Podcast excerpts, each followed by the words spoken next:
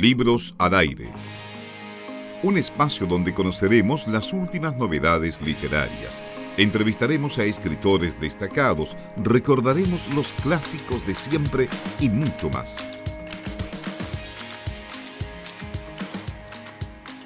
Lo adelantamos antes de la pausa musical, estamos conversando, vamos a conversar en realidad con Alejandro Cabrera. Él escribió Lazarillo, un libro que pone de relieve algunos temas que están en, en, boga en nuestra sociedad y queremos saludarlo en primer lugar. Alejandro, ¿cómo estás? Muy buenas tardes. Hola, ¿qué tal? Buenas tardes, ¿cómo están ustedes? Muy bien acá desde Concepción. Eh, eh, esperando también poder conversar contigo sobre este libro y sobre las cosas que tú planteas en él, porque eh, en algunos momentos es un poco emocionante, nostálgico también para aquellos que somos un poquito más grandes y además muy enfrentado con la realidad de este tema de los niños llave, como se les llama.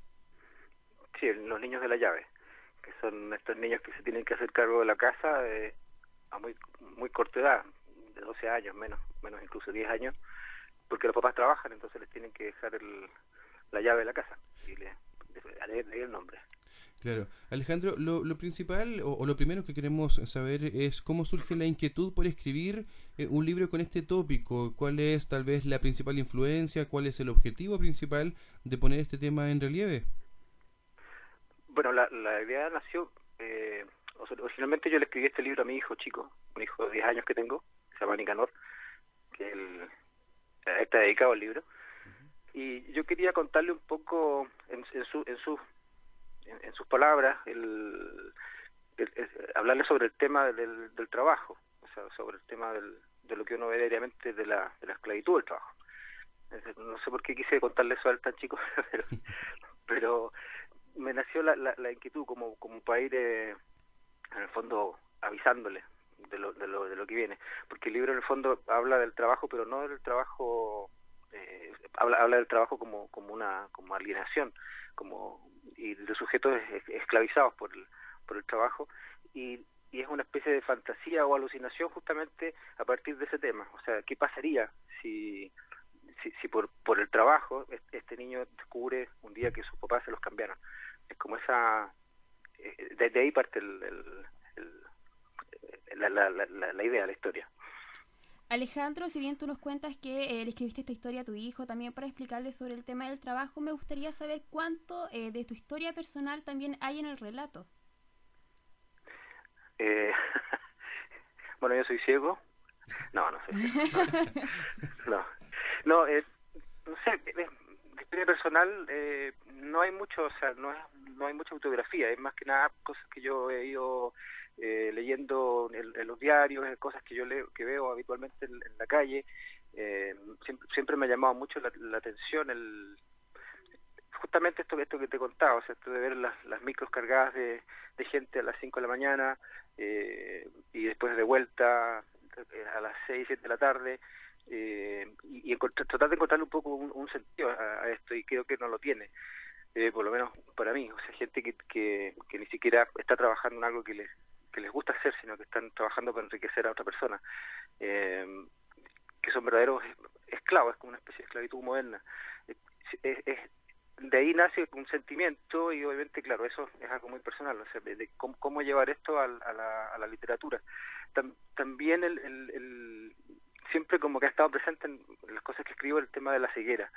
Eh, aquí hay un personaje que, que es un, un ex soldado ciego que es el, justamente el que convierte a Galvarino, nuestro protagonista, en, su lazarillo, que, que, finalmente compite en una maratón.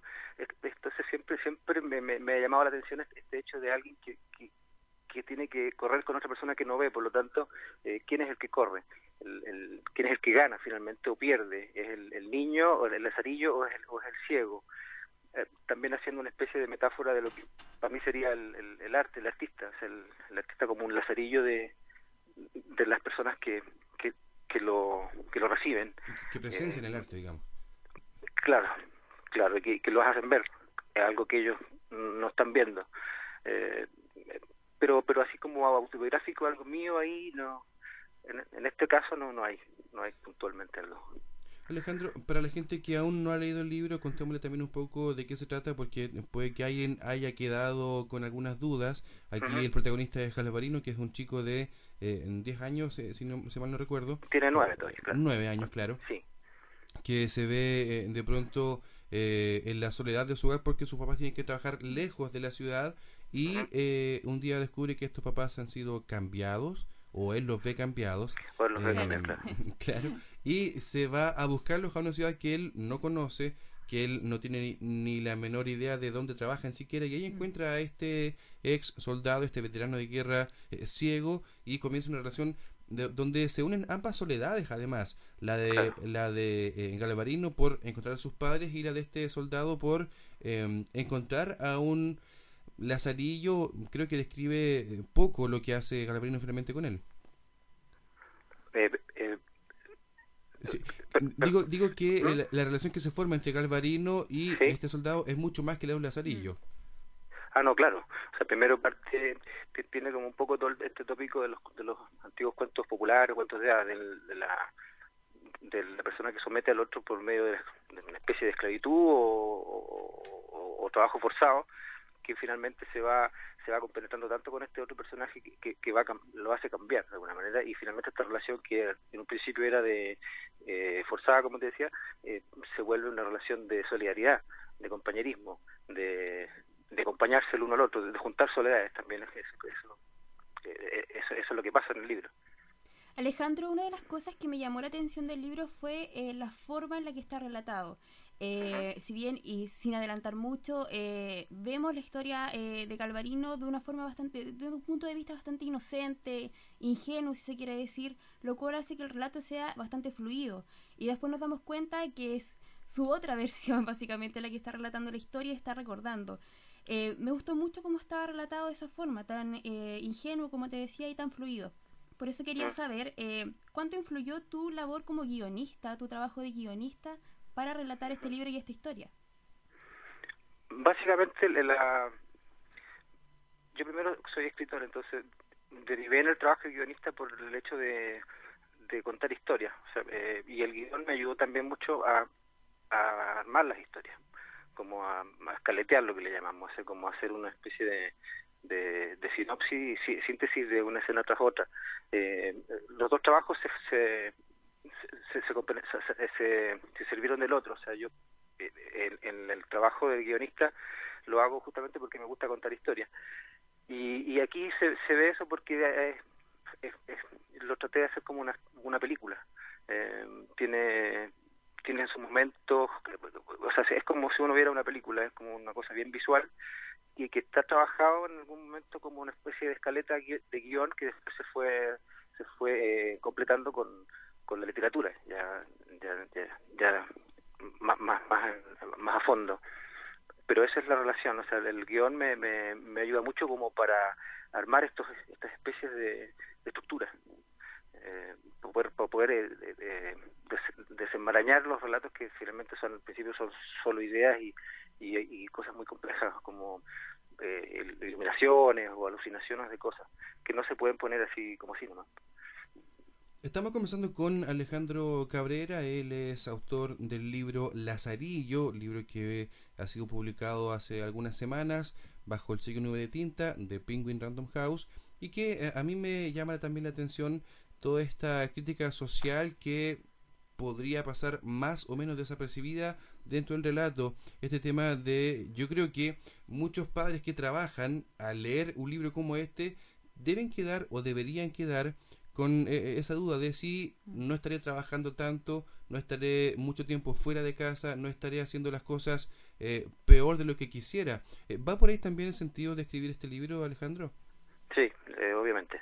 O sea, como nace esto de, un, de, una, de una de lo que yo veo y de lo que yo leo en los diarios, en reportajes, cosas así, sí tiene una intención bastante, llamémoslo, de crítica y, no sé, de comentario social, una intención bastante, o, política, por, por de alguna manera, eh, sí, eh, eh, nace de ahí, obviamente, de, de, de, llamar la atención un poquito. Yo sé que con esto uno es muy difícil que cambien muchas cosas, pero pero sí llamar un poquito la atención, sobre todo lo, obviamente los niños lo van a ver como una historia, pero la idea es que los papás pudieran ver esto también como una, especie de, aviso.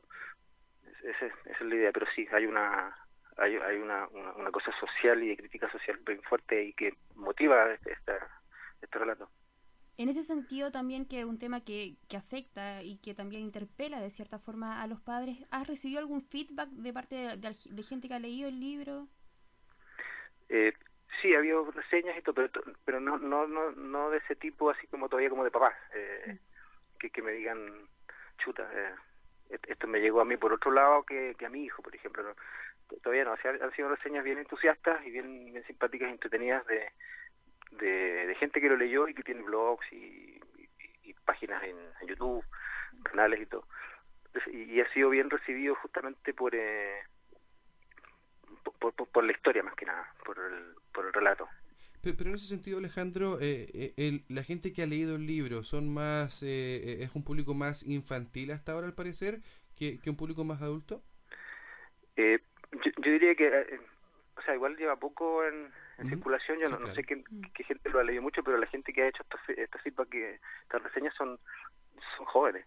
O sea, ni siquiera son niños. O sea, no, no sé si... Eh, bueno, lo, he leído, lo leyó mi hijo. él, lo acaba de terminar de leer esta versión porque ya le, leyó la versión original eh, y me ayudó un poco con sus comentarios a, a aclarar algunas cosas de la novela. Él... Eh, no he recibido comentarios así como de, niños. Yo creo que hasta el momento la gente que lo leyó son más, no adultos grandes, pero sí como de 16, entre 16 y 20 años, una cosa así, más juvenil.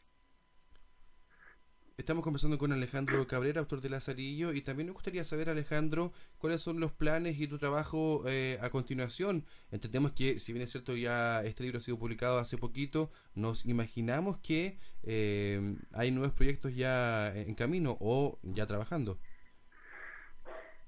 Sí, trabajando pues, así como trabajando en los guiones. Eh, en, lo que respecta a ah. todo tu ámbito laboral, en realidad. Sí, eh, sí, en el, en el ámbito literario estoy eh, escribiendo una novela, una novela eh, no para niños, sino que para, adultos, que es como lo que en el, más en el público que me he movido en los libros anteriores, que este es, recién mi primer libro eh, infantil o juvenil. y, pronto sí voy a, voy a, voy a volver a, la televisión en, un proyecto de teleserie, pero eso es más adelante todavía durante el segundo semestre de este año. Ese es como el, ese es como el tema, en el tema laboral ya, el, eh, donde me esclavizo yo. Alejandro, queremos agradecerte estos minutos de conversación con Libros al Aire para hablar justamente de un tema que es muy contingente como este tema laboral y la relación de los padres trabajadores con sus hijos. Muchas gracias por conversar con nosotros. No, gracias a ustedes. Que estén muy bien.